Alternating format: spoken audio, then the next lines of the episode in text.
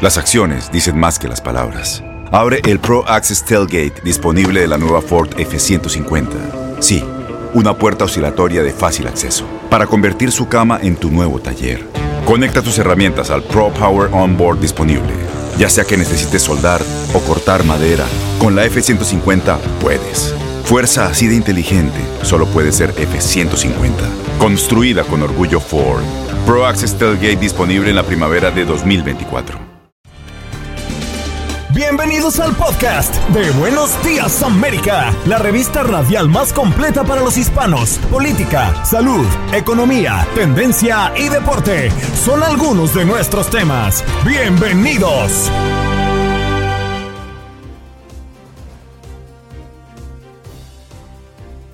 En nuestro programa Buenos Días América conversamos de la cuarta gala de Mira quién baila, que será el próximo domingo a través de las pantallas de Univisión. Borja Voces, presentador, estuvo con nosotros esta mañana.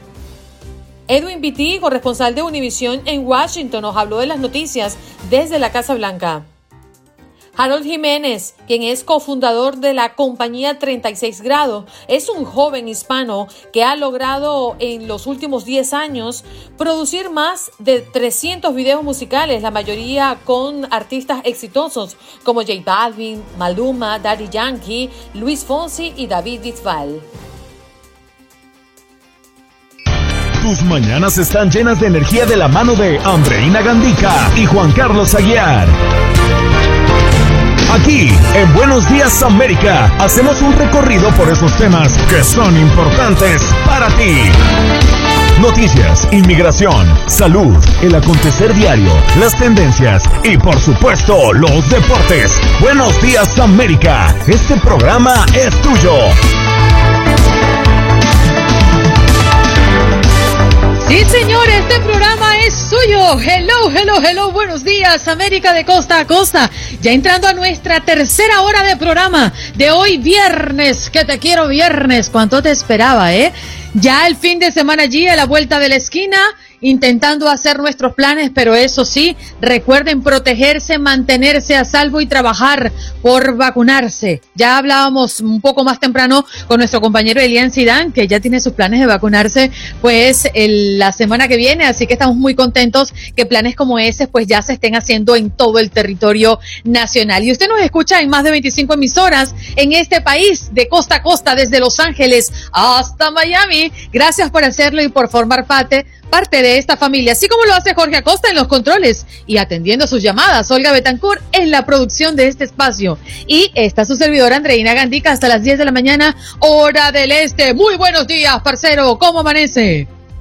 Mi querida Andreina Gandica, tenga usted muy buenos días, un verdadero placer saludarla a usted, a Olga, a Jorge y especialmente a todas las personas que a esta hora están conectados con su Show matutino de TUDN Radio de la cadena Univisión. Esto es Buenos Días América. Amanezco muy bien, optimista, feliz, como usted muy bien lo plantea. Hoy es viernes. Nos vamos de inmediato a recibir a Borja Voces, nuestro compañero en Univisión, presentador de Mira quién baila. Borja, se espera un fin de semana de mucha emoción en esta cuarta gala de Mira quién baila. ¿Cómo estás? Muy buenos días chicos, pues un placer y muy feliz y agradecido por esta oportunidad para poder hablar con vosotros. Bueno, en principio nuestro reconocimiento por tu trabajo impecable.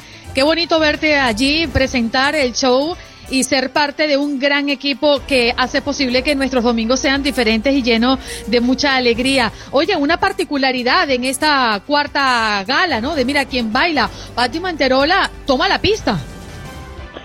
Así es, yo creo que ya es momento también de que nuestros miembros del jurado les pongamos a trabajar, ¿no? Les pongamos a, divertir a la audiencia.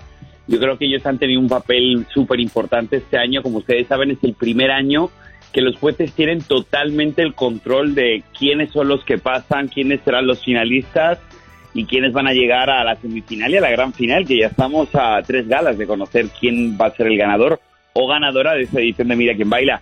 Y volviendo otra vez a lo que decía sobre la suerte que tengo, por supuesto, de formar parte del equipo, formar parte de la familia de Mira quien baila, ¿no? Este año yo creo que es un programa que hemos hecho la familia de Univisión para todas las familias hispanas en Estados Unidos y la verdad que nos hayan hecho semana tras semana número uno el show familiar más importante en, en audiencias, pues eso de verdad que estamos muy contentos y muy agradecidos. Borja, hola. Lo simpático del, del anterior episodio también es que por primera vez en esta temporada, que apenas está comenzando, eh, tuvimos la oportunidad de ver ya una ovación de pie. Es decir, la celebración fue por lo alto porque el programa va aumentando de nivel cada semana, ¿no? Pues mira, Juan Carlos, la verdad que mm, yo creo que los chicos están demostrando, sobre todo, pues los que están quedando, ¿no? Que, que, bueno, que quizá lo suyo no era bailar, como por ejemplo Roberto, que supongo que te refieres a ese momento cuando Roberto hizo ese contemporáneo y, y, los dos, las dos miembros del jurado, eh, Patti y Dayanara, se pusieron de pie. Casper también, pero desde su casa porque estaba con COVID. Yo creo que mm, es muy importante la evolución, ¿no? Y es uno de los factores, sin duda, que los jueces se están, están teniendo en cuenta, ¿no? Entonces no es el mismo Roberto el que comenzó en la primera gala al que hizo este contemporáneo maravilloso la tercera, ¿no? Y yo creo que eso es lo bueno de cada gala, que cada gala nos pueden sorprender y esperemos que en esta cuarta gala pues nos sorprendan un montón. Pero lo que no va a ser una sorpresa es seguramente la presentación de los que han sido hasta ahora eh, los más fuertes, ¿no? Jeff Jesus y mm, eh, Aleida, la flaca, la flaca Ortiz, eh, definitivamente han sido hasta ahora los más fuertes, ¿no? Es así, todos lo miran como los grandes rivales. Yo creo que sí, yo creo que los dos han tenido no solamente una evolución, sino también una presencia escénica arrolladora, ¿no? No me quiero olvidar tampoco de Lindsay. La bronca también creo que está haciendo un trabajo muy grande. Se tienen que dar cuenta las personas que en otras ediciones en las que los concursantes no eran eh, miembros de Univision, no eran presentadores, pues quizá algunos de ellos sí tenían algunas nociones como, como bailarines.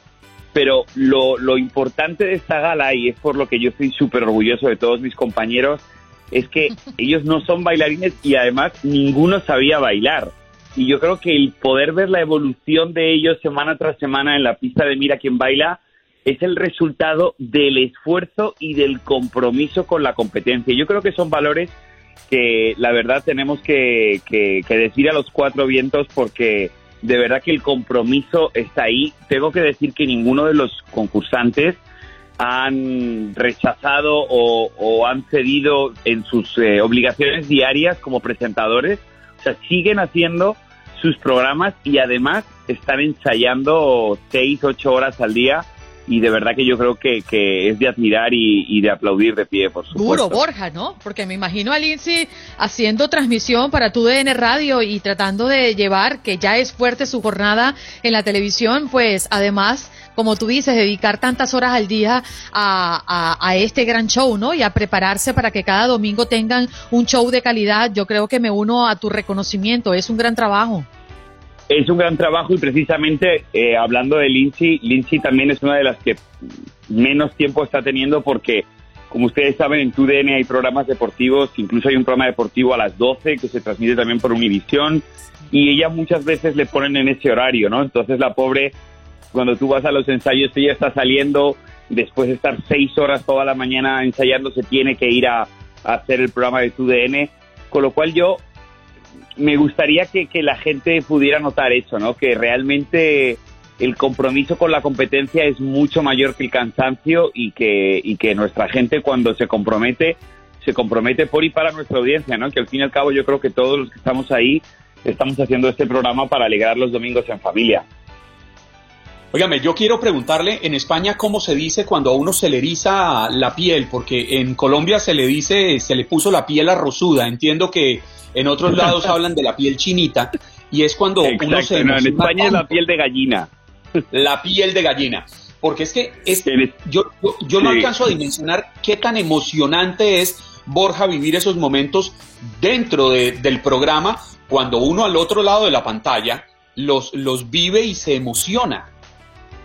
Pues mira, si, te soy sincero, Juan Carlos, y esto de verdad que, que, les hablo con el corazón en la mano, muchos momentos de los que estamos viviendo, sobre todo los momentos decisivos, que son los momentos en los que pues el jurado salva uno, se quedan dos eh, en peligro de eliminación y después ya conocemos a la persona que abandona la competencia. Esos momentos para mí son los más bueno, son los peores, porque mm, yo estuve en el año 2003 en una competencia no de baile, sino de canto, y de verdad que, aunque han pasado muchos años ya, pero yo entiendo cómo se tienen que sentir los concursantes cuando están en ese peligro de eliminación, porque yo lo he vivido en mis propias carnes. Entonces, sin lugar a dudas, ese es el momento en el que yo más nervioso me pongo, que de hecho muchas veces hasta incluso eh, lo digo, y lo digo al aire y lo digo en vivo, porque de verdad que me sudan las manos, me pongo nervioso. Y es que al fin y al cabo es lo que os digo, ¿no? Yo creo que nadie se quiere marchar de la competencia a este punto. Estamos a tres semanas de, la final y, obviamente hay mucha pasión por el formato. Entonces, nadie se quiere marchar. Realmente es una pena cuando tenemos que despedir a, uno de, los, de las estrellas de Univisión que lo ha dado todo en la pista, pero lamentablemente la competencia es así y esta edición, como os habéis dado cuenta, es una edición que va muy rápida, son solamente seis semanas y, y tiene que quedar uno. Entonces, bueno, pues lamentablemente uno tras otro se tiene que ir marchando, pero sin duda esos son los momentos de mayor tensión durante el programa. Borja, pero que no te pase lo que pasó en mis universos, ¿no? Que por los nervios vayas a nombrar el eliminado equivocado.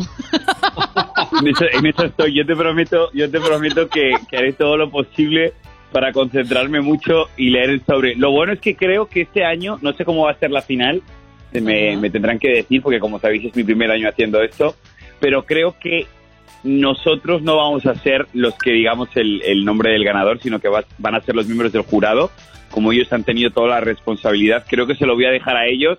Es mi primer año, no me quiero equivocar, así que mejor que lo digan ellos. Y si se equivocan, que se equivoquen ellos. Borja, el reto de trabajar con Chiqui. Bueno, reto, reto ninguno. O sea, ese, ese no es ningún reto, ese es una bendición. Eh, estar, estar al lado de... Yo lo digo, yo lo digo por, por el mujerón que se te para al frente. Eso sí, bueno, el reto mm, para mis pies, el reto para mis pies, porque claro, al, al ser ella tan alta, tan mujerón y tan espectacular, y yo, la verdad, familia, pues al ser bajito, los que me conocéis en persona sabéis, pues yo Pero me... Tú eres un tipazo. Sí, sí, y, te lo agradezco mucho, te, lo agradezco mucho, pero soy mucho más bajito, entonces me meto una salsa en los zapatos, estoy contando un secreto, me pongo alzas en los zapatos, así que ese es mi único reto, el tener que andar como medio en tacones durante las dos horas del show. Bueno, pero, su grandeza está en el corazón, mi querido Borja, eso jamás lo dude. A ver qué vas a decir, Juan Carlos, claro. No, Ay, Juan Carlos, como que te guarda un secreto, Borja. No, no, no. Ya veo, ya veo, ya veo que es buen, es buen compañero. Pero él es, diríamos en Colombia, un tipazo. No, muchas gracias, chicos. De verdad que volviendo un poco al tema, eh, el que me ha tocado trabajar con Chiquinquirá, una mujer que lleva nueve años presentando este formato, también me ha dado mucha tranquilidad, ¿no? Eh, me, me, ha gustado mucho el, el, agarrarla de la mano y, caminar en este, en este, en este nuevo camino para mí de entretenimiento y yo creo que era la mejor para, para poder hacerlo, ¿no? La verdad que se está portando muy bien, me está ayudando muchísimo y lo más importante que yo creo que eso la gente lo nota en casa, no sé qué penséis, pero nos lo pasamos bien. Nos divertimos no, es que se, se te nota, Borja, se te, se te nota que, aunque físicamente no sea así, te toma de la mano. Y qué bonito que tú reconozcas esto en público y que te sientas así de, de apoyado en un reto profesional como este. Un abrazo, se nos acaba el tiempo, pero es un placer siempre tenerte aquí, Borja. Muchísimas gracias chicos por el espacio y invitar a todas las personas a que no se pierdan esta cuarta gala de Mira quién baila Pedro Moreno vuelve otra vez a la competencia como jurado y como muy bien habéis dicho, Patricia Manterola nos presenta su éxito y conoceremos quiénes son los semifinalistas. Así que hay mucha actividad este domingo a las 8, 7 centro por Univisión. Tienes mucho en tus manos. Pero con solo mover un dedo puedes dar marcha atrás con Pro Trailer Backup Assist disponible. Presentamos la nueva Ford F150 2024. Ya sea que estés trabajando al máximo o divirtiéndote al máximo. Esta camioneta te respalda porque está hecha para ser una parte indispensable de tu equipo. Fuerza así de inteligente solo puede ser F-150. Construida con orgullo Ford. Fuerza Ford. Día 72 de Joe Biden en la presidencia. ¿Cómo va su agenda?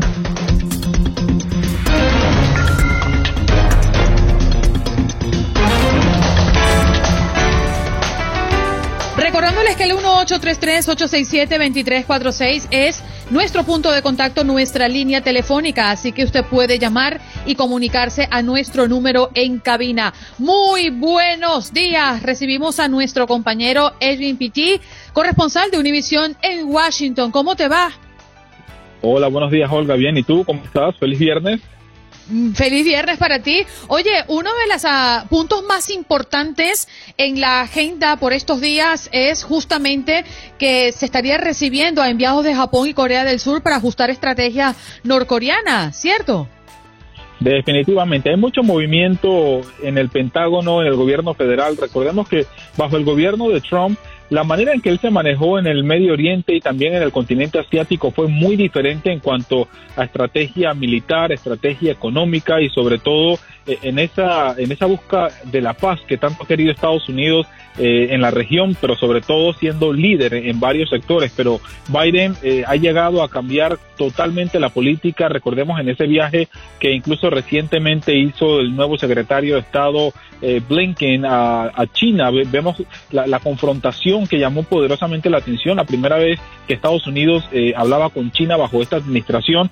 Entonces, pues definitivamente que, que ha dejado mucho que desear todo lo que, lo que ocurre allá. Pero Olga, te quiero contar que la noticia esta semana en Washington DC sin duda alguna sigue siendo la presentación del presidente Biden de su ambicioso plan de inversión para la infraestructura. Es un plan ambicioso porque es el más la legislación más grande que él estaría presentando a la fecha. Estamos hablando de dos millones de millones de dólares. El problema está en que él no cuenta todavía con el apoyo del Partido Republicano del todo. Ellos lo están acusando de implementar un plan que es demasiado oneroso, un plan que no cubre todo lo que ellos quisieran, pero Biden asegura que ahora que Estados Unidos eh, invierta en lo que es la reparación y la construcción de puentes, de carreteras, de escuelas, incluso mejorar el acceso a Internet de alta velocidad para todos los norteamericanos. Te comento que actualmente en temas de infraestructura Estados Unidos a nivel mundial ocupa la posición número 14 y para la Casa Blanca es algo pues bastante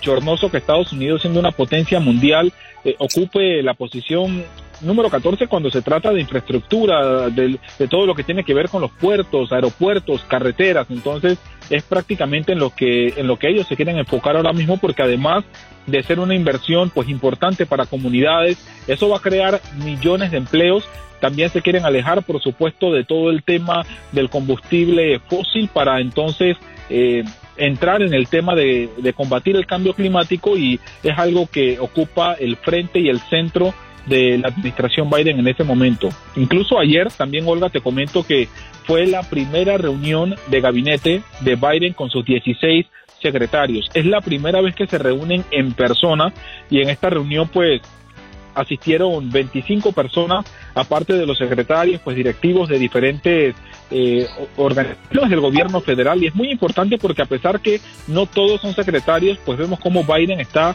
eh, de alguna manera promoviendo algunas de estas direcciones federales al rango de gabinete para que ellos tengan acceso a toda la información de manera directa por parte de la Casa Blanca. Entonces ya él ha nombrado a cinco secretarios que se van a encargar de viajar por todo el país para hablar directamente con el pueblo norteamericano, para venir al Congreso también y ser las personas que lo representen a él en las negociaciones, porque la Casa Blanca quiere evitar a toda costa utilizar esta figura política conocida como reconciliación, que es la que han estado utilizando los demócratas en el Congreso para aprobar diferentes medidas con la simple mayoría. Pero eso no siempre va a funcionar, porque los republicanos eh, tienen que tener esos 10 votos para que los demócratas puedan aprobar varias cosas y ahora Biden vemos cómo quiere tratar de negociar un poco, pero es una tarea que definitivamente será bastante difícil. Óigame, Edwin, ¿sabe que eso le quería preguntar? Porque vimos cómo las últimas ayudas pasaron a través de esta medida de la, de la reconciliación. Sin embargo, eh, quería saber si el ambiente en el Congreso, usted cómo lo percibe, usted que recorre estos pasillos diariamente, si está es el apropiado para poder aprobar un paquete tan ambicioso, tan multimillonario, entendiendo que como usted bien lo plantea, no solo dispararía eh, la creación de empleo, sino que llevaría una modernización impresionante a toda la infraestructura en Estados Unidos, lo que redundaría en el bienestar de todos los que vivimos aquí. ¿Estarán los republicanos dispuestos a, a jugársela en este momento en un, en un proyecto de Biden? Bueno, Juan Carlos, lo que pasa también es que ahora mismo muchos republicanos se ven entre la, entre la espada y la pared porque ellos son conscientes de la necesidad que hay en la reparación de aeropuertos y carreteras y escuelas e incluso muchas más cosas que incluye este paquete de infraestructura. Los republicanos no están de acuerdo con varias partes de este proyecto inicial que la Casa Blanca presentó porque ahí se incluían eh, muchos subsidios para temas, por ejemplo, como el Obamacare y otros temas que buscan hacer del colegio comunitario o community college, como se le conoce en inglés, de algo universal para todas las personas. Esas son provisiones que los republicanos no apoyan. Entonces la Casa Blanca se ha visto obligada a dividir esta propuesta de infraestructura en dos. La primera es todo lo que tiene que ver con la construcción y el mejoramiento de infraestructura. La segunda parte entonces que va a ser presentada en abril es lo que la Casa Blanca ha llamado como infraestructura social, porque es lo que incluye los beneficios eh, de, alimentos, todo lo que tiene que ver con el acceso a pre-kinder o pre-K también, eh, y, lo de, y lo que te comentaba sobre el Obamacare ellos quieren aprobar primero lo de infraestructura, que me atrevo a, decir que sí va a contar con el apoyo de algunos republicanos, pero el problema va a estar en la segunda parte, porque es ahí donde están todas las cosas que los republicanos no están apoyando. Y es un juego totalmente político, Juan Carlos y Olga, porque no, nos damos cuenta cómo el presidente incluso antes de presentar su plan, él llamó a Mitch McConnell, quien es el líder de la minoría republicana en el Senado el pasado martes en la noche, para explicarle cómo iba a ser el financiamiento de este oneroso proyecto de ley, porque es lo que le preocupa también a los republicanos. Pero ya la Casa Blanca ha dejado claro que eso lo quieren hacer a través de un aumento tributario. Ojo con esto, muchas personas han escrito en redes sociales que están criticando el proyecto porque va a aumentar los impuestos, pero la situación no es así. Sí va a haber un aumento tributario, pero va a ser para todos aquellos con un salario mayor a 400 mil dólares al año. Pero el enfoque tributario en sí va para las corporaciones. Actualmente pagan un impuesto federal de un 21%. Bajo este proyecto de ley se propone que sea al 28% y la Casa Blanca asegura que con el plan que tienen, en cuestión de 15 años podrían recaudar todo el dinero necesario. Ahora, Biden ha dejado claro y le dijo a Mitch McConnell que si él tiene una propuesta diferente para financiar mejor el proyecto, que él está abierto a escucharlo, pero siempre y cuando no incurra en aumentarle los impuestos a las personas con un salario menor a 500 mil dólares anuales. Oye, Edwin, nos queda un poquito tiempo, pero no quería dejar por fuera lo que había sido ayer em, en la rueda de prensa diaria en la Casa Blanca. Eh, la portavoz eh, mencionó el video que ha alarmado justamente a la Casa Blanca, donde se nota que un hombre deja caer a dos niñas de origen ecuatoriano de 3 y 5 años en el muro fronterizo, que mide 14 pies de alto, debemos decir, ¿no? Ha sido alarmante eh, este video que pues le ha dado vuelta a todo el país y que la Casa Blanca consideró como eh, una cosa atroz. Totalmente, totalmente, Olga. Y la Casa Blanca, a pesar que se niega todavía a llamarle una crisis a lo que ocurre en la frontera, ellos saben que es una situación bastante eh, complicada en este momento y el secretario Alejandro Mayorkas del Departamento de Seguridad Nacional se ha comprometido de que su agencia está trabajando 24 horas al día eh, para tratar de solucionar todo lo que está pasando. Vemos que entre abril y mayo, si ellos no controlan esta situación, en la frontera podrían tener incluso 50 mil niños bajo el cuidado del Departamento de Salud y Servicios Humanos. Y es una situación muy compleja porque el gobierno no cuenta con todos los lugares necesarios para albergar esta cantidad de niños, sobre todo en tiempo de, pandemia. Entonces, claro, la Casa Blanca está alarmada por lo que ocurre y, y lo están vendiendo en el sentido de que se han enterado de esa situación debido a la tecnología con la que cuenta la patrulla fronteriza que pudieron grabar y de alguna forma pues auxiliar a estas niñas ecuatorianas y ellos lo utilizan también para enviar ese mensaje importante a los países centroamericanos del Triángulo Norte de que no se expongan, de que no sigan llegando a Estados Unidos porque los adultos no están pasando, solamente están recibiendo a los niños no acompañados que crucen de una forma ilegal la frontera. Pero definitivamente que esta crisis, me atrevo a, decir que está apenas empezando, a pesar de que no es algo nuevo, se va a complicar un poco más, pero ya todo va a depender de cómo Biden y su, y su gobierno manejen esta situación que definitivamente por ahora pareciera que se les está saliendo de las manos. Edwin, muchísimas gracias por venir a compartir lo que es noticia desde la Casa Blanca. Un abrazo y que tengas lindo viernes. Igual a ustedes. Un abrazo. Gracias. Edwin Pitti, corresponsal de Univisión en Washington, hablándonos de lo que es noticia desde la Casa Blanca. Recibimos de inmediato nuestro próximo invitado. Ya está listo, conectado y con nosotros Harold Jiménez, quien es cofundador de la compañía 36 grados. Harold, buenos días y bienvenido a Buenos Días América. Abre tu micrófono, please. Desactívele el mute, don Harold, y ¿Cómo te va? ¿Cómo están? Oiga, Feliz de estar acá con ustedes. Esto de tener el micrófono cerrado no ha pasado grabando uno de los videos, ¿no? No, no, no. bueno, para contarles un poco quién es Harold. Él es obvio, ya lo escuchan, hispano, en solo 10 años ha logrado producir más de 300 videos musicales y la mayoría, pues, exitosos con artistas como J Balvin, como Maluma, Daddy Yankee, Luis Fonsi, David también, David Bisbal también, ¿no? Juanes. Ay, Dios mío, queridos, la lista es larga. Pero, Harold, qué placer tenerte. Y lo primero que quiero preguntar, ¿cómo es que se logra conectar con tantos artistas y ser mm, un referente en lo que haces? Bueno, yo creo que lo primero es dejar que, nuestro trabajo hable y, la verdad los artistas se han conectado bastante con, los videos y con, y con las cosas que hacemos.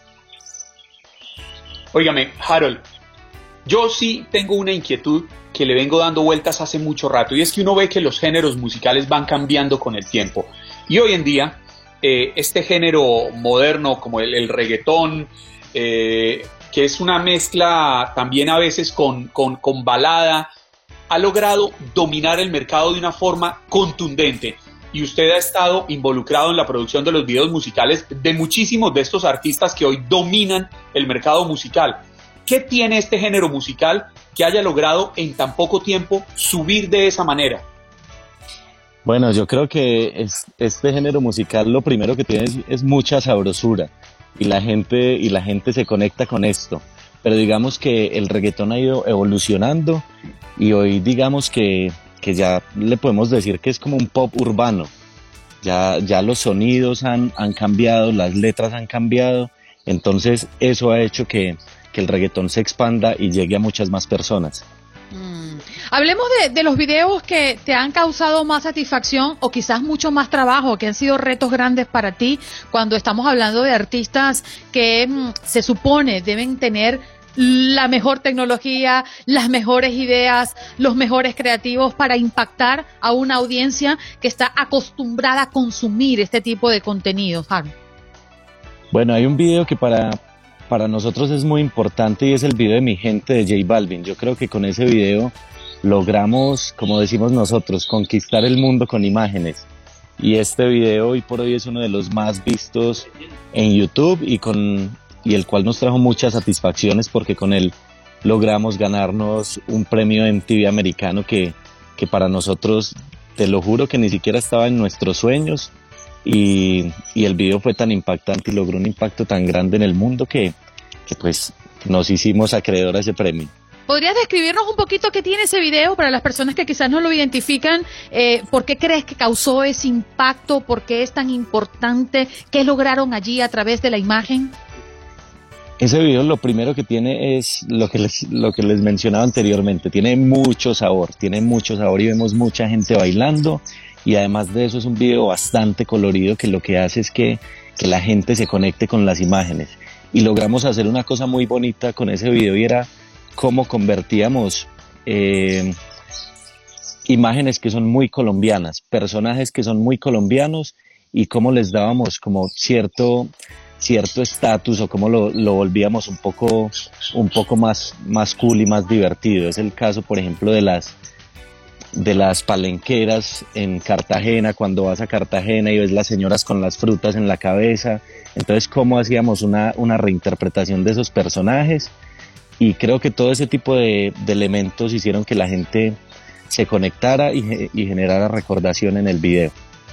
Óigame, Harold, hemos estado en una, en una época bastante difícil. Este último año, disculpen, nos ha traído grandes retos. Durante muchos meses los artistas quedaron paralizados, encerrados, confinados en sus casas como estamos todos nosotros pero poco a poco empezaron a salir nuevamente y tuve la oportunidad de ver una fotografía suya eh, con su tapabocas, una de las personas que trabaja en su equipo con su tapabocas, con Maluma evaluando cómo ha sido este proceso de grabar en medio de la pandemia, de cómo ha sido el proceso para protegerse y para cuidar a los artistas, porque obviamente eh, yo creo que para ustedes sería imperdonable que un artista se llegara a enfermar en medio de la grabación de un video. Sí, totalmente. Nos ha tocado, nos ha tocado reacomodarnos y, y ser más, optimizar los procesos. Nos ha tocado eh, tener mayor planificación para que a la hora de, grabar, digamos que si antes utilizábamos 80 personas en un set, hoy ya toca hacerlo con 30.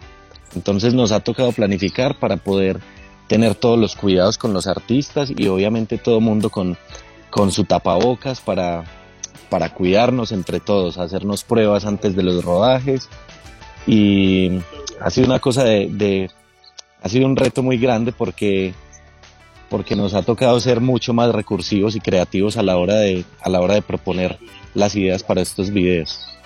Harold, tú andas por la vida viendo cuadros, ¿verdad? Es decir, una muestra de ellos para los que están viendo el Sí, sí, exacto, cuadros de imagen.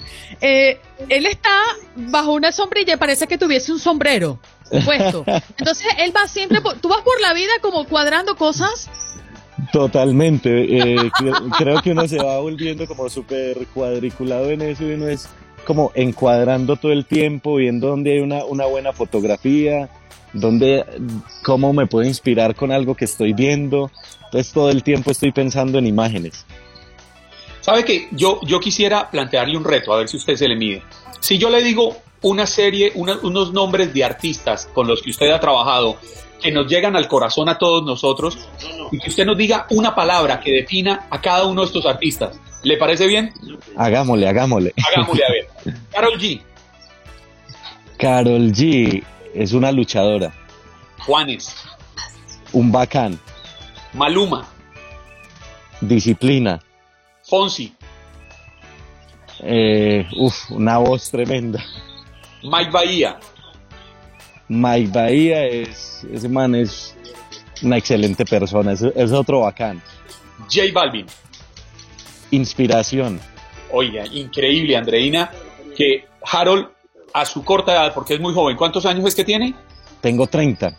Que en 30 años ya haya grabado videos musicales con toda esta gente, con toda esta lluvia de estrellas. Sí, la verdad es que es increíble y reconocemos el trabajo. Eh, Harold, gracias por estar en Buenos Días América y por la insistencia de mostrarnos lo mejor que tiene eh, escenarios naturales inclusive que forman parte de, tu, de los temas de los artistas más sonados en este momento. Un abrazo para ti, ¿eh? Andreina, muchas gracias. Juan Carlos, feliz de estar acá con ustedes. Gracias, un abrazo. Feliz viernes y feliz fin de semana. Ahí escuchaban ustedes a Harold Jiménez, quien es eh, cofundador de la compañía 36 Grados. Logra en solo 10 años eh, producir más de 300 videos musicales, la mayoría con artistas exitosos. Ya ustedes lo escuchaban, J Balvin, Maluma, Daddy Yankee, Luis Fonsi, eh, David Bisbal, bueno, entre otros. Gracias por acompañarnos en nuestro podcast. Buenos días América. Y recuerda que también puedes seguirnos en nuestras redes sociales. Buenos días AM en Facebook y en Instagram. Arroba Buenos días América. AM. Nos escuchamos en la próxima. Boost Mobile tiene una gran oferta para que aproveches tu reembolso de impuestos al máximo y te mantengas conectado. Al cambiarte a Boost, recibe un 50% de descuento en tu primer mes de datos ilimitados. O, con un plan ilimitado de 40 dólares, llévate un Samsung Galaxy A15 5G por $39.99. Obtén los mejores teléfonos en las redes 5G más grandes del país. Con Boost Mobile, cambiarse es fácil. Solo visita boostmobile.com. Boost Mobile, sin miedo al éxito. Para clientes nuevos y solamente en línea, requiere AroPay. 50% de descuento en el primer mes requiere un plan de 25 dólares al mes. Aplican otras restricciones. Visita boostmobile.com para detalles.